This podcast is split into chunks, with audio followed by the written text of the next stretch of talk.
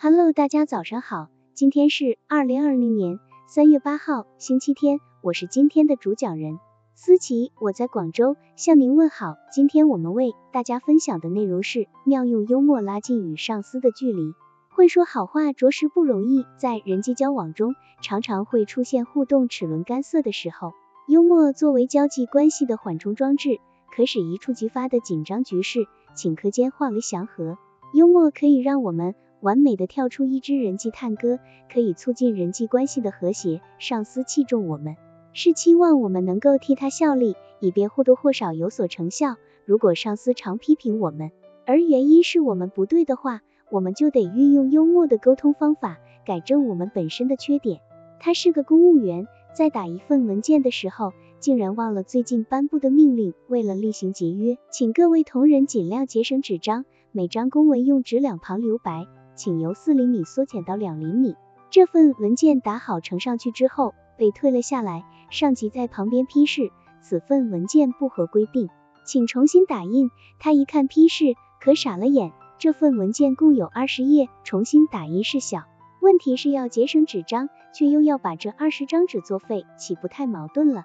幽默的他并没有照着上面的意思重新打印，只是将这二十页的两旁留白，用裁纸机各切去了两厘米。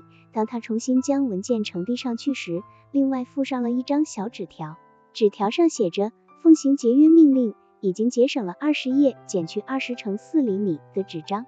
用诙谐幽默的语言来说明事理，可以使人在轻松和愉悦中感受其深刻的内涵。这就是人们常说的寓庄于谐。在工作中拥有幽默的才能，将会让上司更加赏识与青睐。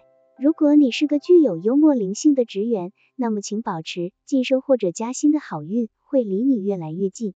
如果你是一个不善言谈与幽默的人，那么请学习幽默的口才，会让你在工作中更加自信。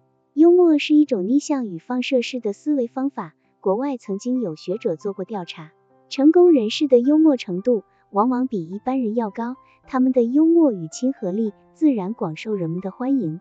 对人与事物的看法经常与众不同。幽默不只是听一听笑话，哈哈一笑而已。真正的幽默是有目的、有情境、能化解问题的品味方式。幽默是解决各种人生问题最快捷。也最不会引起后遗症的方法。